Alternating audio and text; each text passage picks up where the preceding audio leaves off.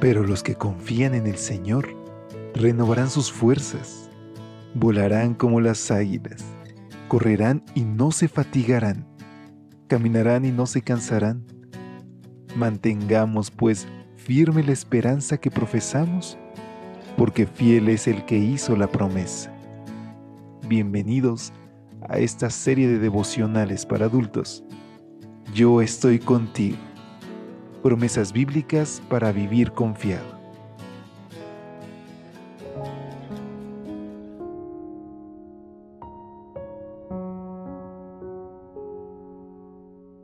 Hola, ¿qué tal? Muy buenos días. Qué gusto poder saludarte. Ya es viernes por la gracia de Dios y hoy tenemos la oportunidad de realizar preparativos para disfrutar un sábado el día de mañana, si es que Dios nos presta la vida. Pero mientras eso sucede, hoy tenemos la oportunidad también de alabar a nuestro Dios, de agradecerle por las cosas buenas que nos suceden, por sus bendiciones, por su gracia, pero también alabarle y agradecerle en medio de la dificultad y de los problemas, porque siempre, siempre está con nosotros.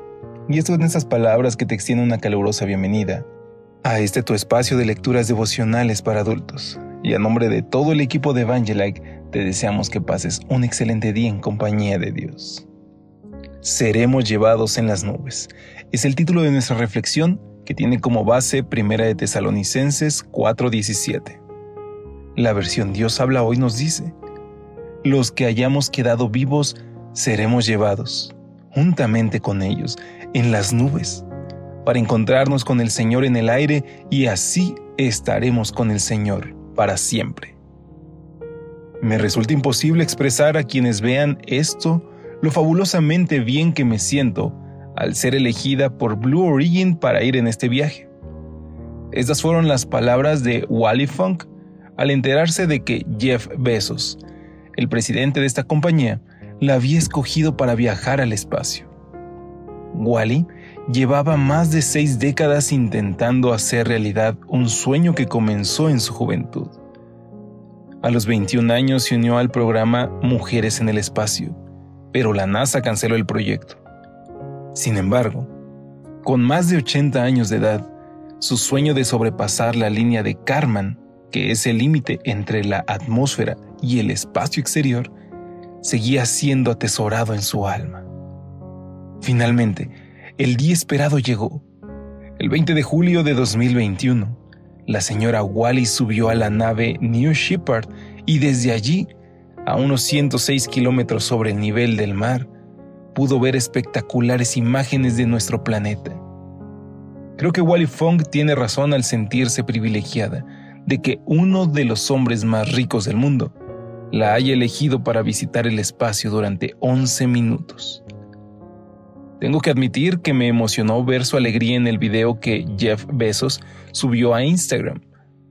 Ahora bien, ¿no debería ser para nosotros un grandísimo motivo de gozo que Dios, el ser más poderoso del universo, nos haya escogido para que viajemos hasta las entrañas del mismo cielo? Dice Pablo que, desde el principio, Dios nos escogió para ser salvos. También en Hebreos 12:22 nos dice que disfrutaremos para siempre esa salvación cuando hagamos un viaje sin escala a la ciudad del Dios vivo, Jerusalén la celestial. Dios nos ha dado esta maravillosa promesa.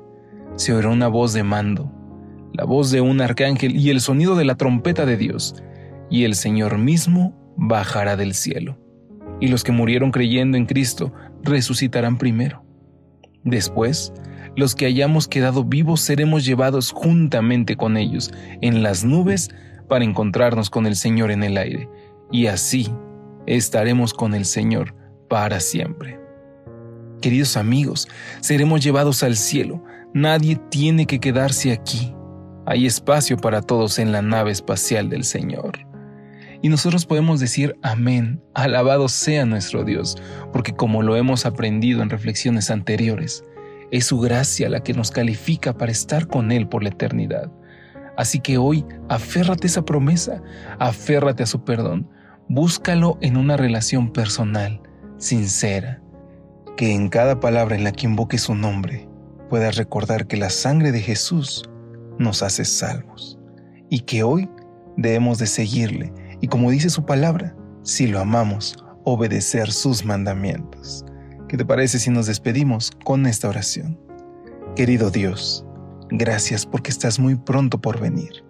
Ayúdanos a estar listos para tu venida, a estar preparados y despojarnos de todo el peso muerto del pecado que nos asedia. Hay cosas, Señor, con las que seguimos batallando, pero es momento de tomar una decisión en tu nombre.